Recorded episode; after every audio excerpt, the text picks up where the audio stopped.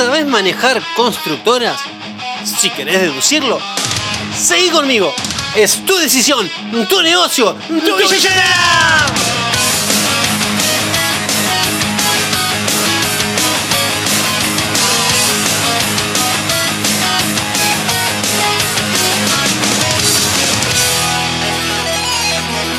¡Hola, centenarios! ¿Cómo anda la raza de agentes inmobiliarios expertos o en camino a hacerlo? Y te saludo así, porque después de 30 podcasts te aseguro que sos poco a poco más experto que antes. Y eso está bueno. Ya sabes por qué, ¿no? Sí, porque tu progreso como agente es directamente proporcional al progreso de tus ingresos. Y antes de empezar, por favor, envíame referidos y compartile esto a quien creas que le puede encontrar valor. Que mientras te doy algunas ideas para trabajar con constructoras. Vamos a empezar a ordenar un poco algunas ideas y conceptos. En principio, las constructoras son simplemente constructoras. O sea, empresas que se dedican a construir propiedades para que luego otro las venda. A veces las venden o intentan vender la misma constructora.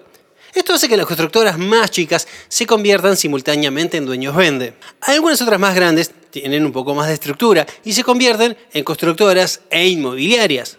Más que inmobiliaria, sería una inmobiliaria exclusiva de la constructora, ya que normalmente no comercializan las propiedades de otros. Es decir, en el fondo no llegan a desarrollar un negocio sólido basado en la comercialización de propiedades y consecuentemente no desarrollan expertise en esa área. Lo cual es lógico, porque no tienen ni entrenamiento, ni estructura, ni tecnología, ni personal para la comercialización. Y está bien, ya que su área de expertise, en el fondo, es precisamente la construcción. Entonces, resumidamente, las constructoras son empresas que se dedican a construir propiedades para que otro las venda, o para ser además dueños vende, o para ser comercializadora de poca monta. Entendiendo esto, lo primero que le recomendaría a cualquier agente que quiera trabajar con constructoras es que no se siente intimidado o deslumbrado por una constructora. En el fondo, son simples dueños vende. Tal vez dueños vende potenciados, ojo, con un poco así de anabólicos y con un par de Red Bulls encima. Pero no son más que eso. Ojo que tampoco hay que subestimarlas, ¿eh? Así como no hay que subestimar a ningún propietario. De hecho, si lo analizamos, las constructoras, en el fondo, son simplemente propietarios, con la diferencia que tienen varias propiedades para vender. Nada más que eso. Y ahora entendiendo esto, te doy 8 ideas para trabajar con constructoras. 8. Idea, número 1. Averigua quién realmente tenés adelante. Constructoras hay de todos los colores que se te ocurran. Entonces, empezá averiguando quién es la constructora con la que estás trabajando o intentando trabajar.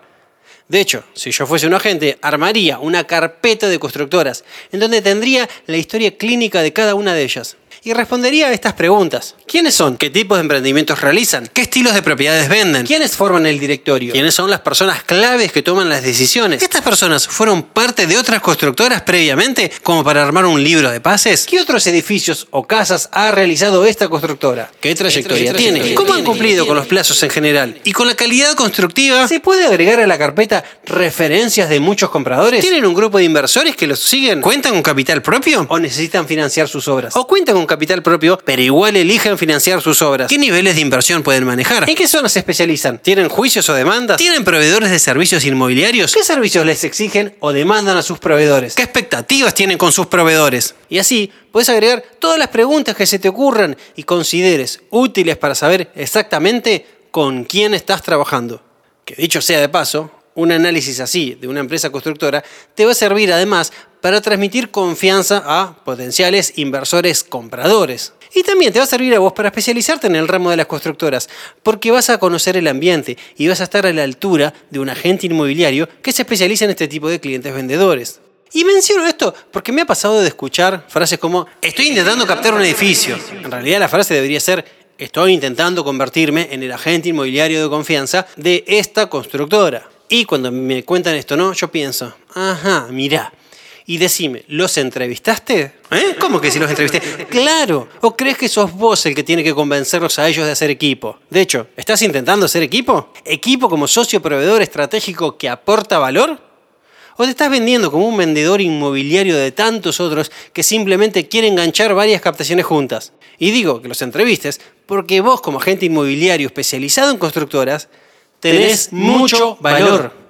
Y si bien ellos te pueden elegir, vos también los tenés que elegir a ellos. Vos vas a poner tu nombre, tu propia marca, la estructura de ventas más importante del país a su disposición, con la confianza en los clientes y en el mercado que eso conlleva, y tu negocio encima va a pasar a ser solidariamente responsable de lo que ellos hagan. ¿Y no los vas a entrevistar? ¿No los vas a evaluar para ver si vos los querés como socios de negocios? Mirá, mejor que lo hagas. Porque a mí, en lo personal, siendo gente, me ha pasado que se me han sentado supuestos constructores que me hablaban como si fuese de esas constructoras que tienen 35.000 metros construidos y te vienen a ofrecer 10.000 más para el año que viene. Y mirá, en el fondo no eran más que cuatro amigos entusiastas que querían armar una constructora y que básicamente me pedían que les consiga terrenos para luego hacer ofertas 100% con metros cuadrados, para luego financiar la obra vendiendo en preventa las unidades aún inexistentes. Y si podíamos sacar plata para las comisiones y para los impuestos, mejor. Y todo sin demasiada trayectoria. Y bajo su mirada, ellos eran así como una mezcla de, Trump con Constantini y Faena y me venían a ofrecer a mí la oportunidad de mi vida. Y bajo mi mirada, eran un grupo de inexpertos con ganas, pero sin guía, a los cuales de ninguna manera les iba a ofrecer mi negocio para que ellos se armen de experiencia y capital. Pensalo. ¿Qué crees que pasaría si le erraban en los cálculos? Después tenés que salir y decir, ay, señor comprador, yo te dije que esto eran tres ambientes. Pero bueno, en realidad va a ser un dos ambientes, ¿eh? Ah, sí, mira, vos que compraste en 100 mil dólares esta propiedad, bueno, resulta que se cometió un error en la financiación y bueno, ahora tenés que poner 45 mil dólares más. O se cae la obra y perdés todo. Ah, y dicho sea de paso, el 100% de los compradores tienen que estar de acuerdo con esto, ¿eh? Si no, se entra en juicio y va a llegar más o menos unos 5 años en el mejor escenario. ¿Crees que no pasó? ¿Crees que no te puede pasar a vos? Y encima, considerando que estoy hablando íntegramente de constructoras que actúan de buena fe, pero que las cosas le salieron mal. Porque podría haber también situaciones en las que algunas constructoras actúan de mala fe. O para decirlo un poco más claro, ¿qué importa? Es, podrían estafar a muchas personas.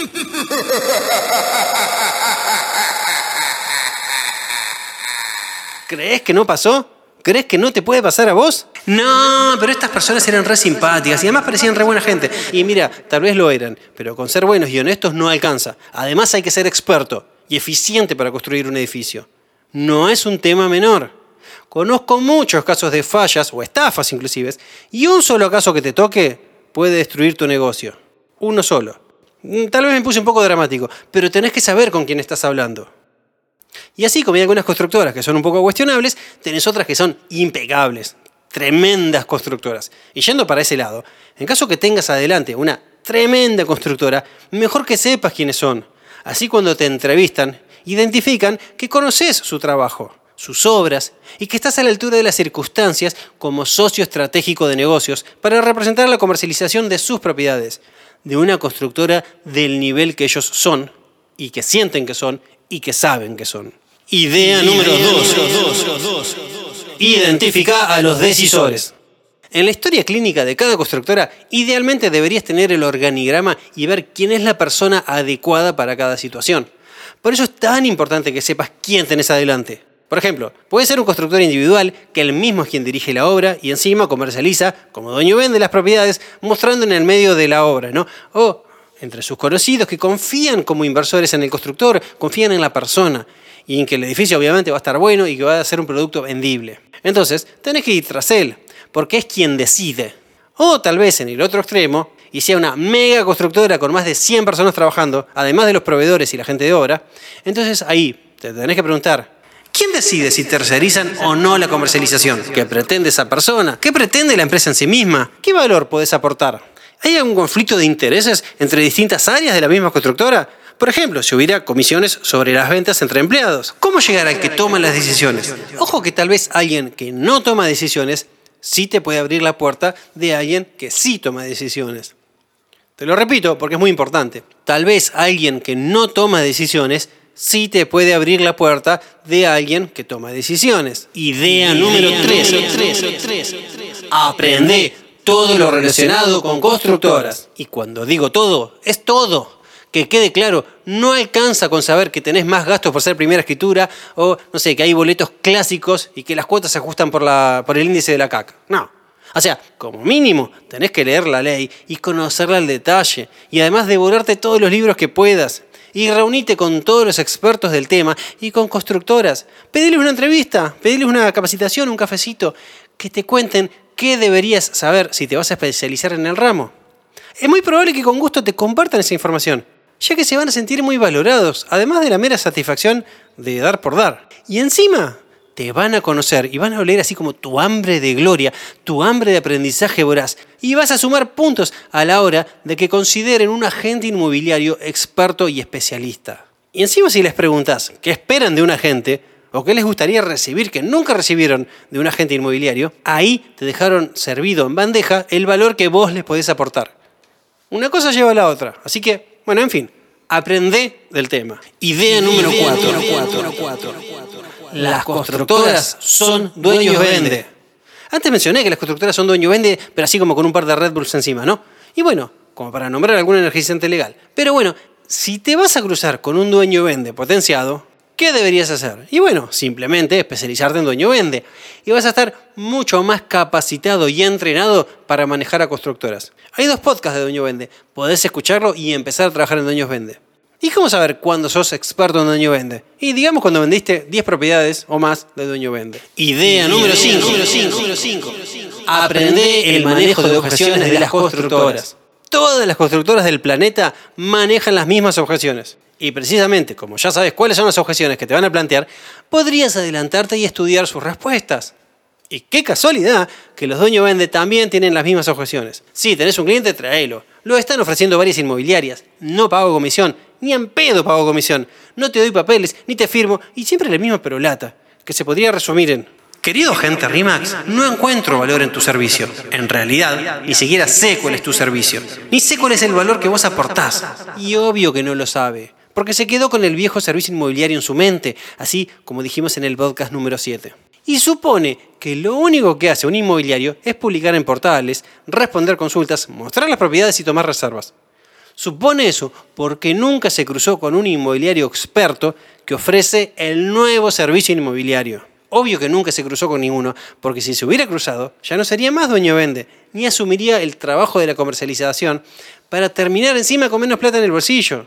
O peor aún, para terminar con departamentos en stock sin poder vender. Idea número 6.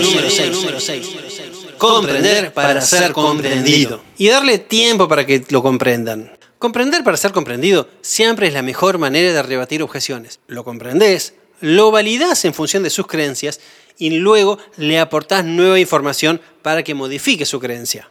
Esa es como la estructura clásica de cómo responder objeciones, de cómo rebatir objeciones eficientemente. O sea, lo comprendes y se lo haces saber para que luego el constructor se pueda abrir y pueda comprenderte a vos. Pero dijimos acá darle tiempo también. ¿Y por qué? Porque tal vez algunos de ellos, o sea, algunos de los constructores, hace años que trabajan así. Están acostumbrados a las inmobiliarias que afirman todo, que no rebaten objeciones, que no les cobran y que básicamente no compiten por servicio, sino por precio. Entonces, el constructor tiene que digerir que vos podés ser bueno y conveniente para él tiene que digerir y analizar la idea de que tal vez haya algo mejor de lo que hoy tienen. Ponete en su lugar. Si vos fueses constructor y hace 20 años que construís y estás acostumbrado a trabajar con muchas inmobiliarias a la vez y que a ninguna le pagas comisión y de repente apareces vos así, todo canchero y le exigís un 3% masivo de comisión y exclusividad y automáticamente va a pensar, pero tómatela, flaco, ¿qué te pensás que sos? Hace 20 años que trabajo así y me funciona bien. Entonces, Dale tiempo de que procese la idea de lo que vos le estás ofreciendo es mejor para él. Que esto es mejor para él hoy que lo que viene haciendo hace 20 años le sirvió en los últimos 20 años, pero hoy es mejor esto. Es algo que mentalmente tiene que procesar y digerir y entender. Y una vez que entienda que es mejor para él, te lo va a dar a todos sus emprendimientos, porque así es más eficiente, más rápido, más barato. Sí, dije más barato a pesar de la comisión. Y con muchísimo menos tiempo de inversión requerida para el constructor. Mucho menos estresante por delegar un montón de tareas. Y de para gratis, encima te tiene a vos como inmobiliario experto de socio estratégico que le va a hacer crecer el negocio más de lo que sin vos podría, entre otras ventajas insuperables. Pensalo, imagínate, cuando la persona piense, si me asocio con este inmobiliario, voy a ganar más. ¿Qué pensás que va a hacer? Se va a asociar con vos, obviamente. ¿Y cuándo va a pensar eso? Cuando le aportes valor. Que, dicho sea de paso, esa es la idea número 7. Idea 7. Aportar valor. Si no tenés valor para aportarle a un constructor, no tenés nada que hacer ahí. Un commodity no aporta valor.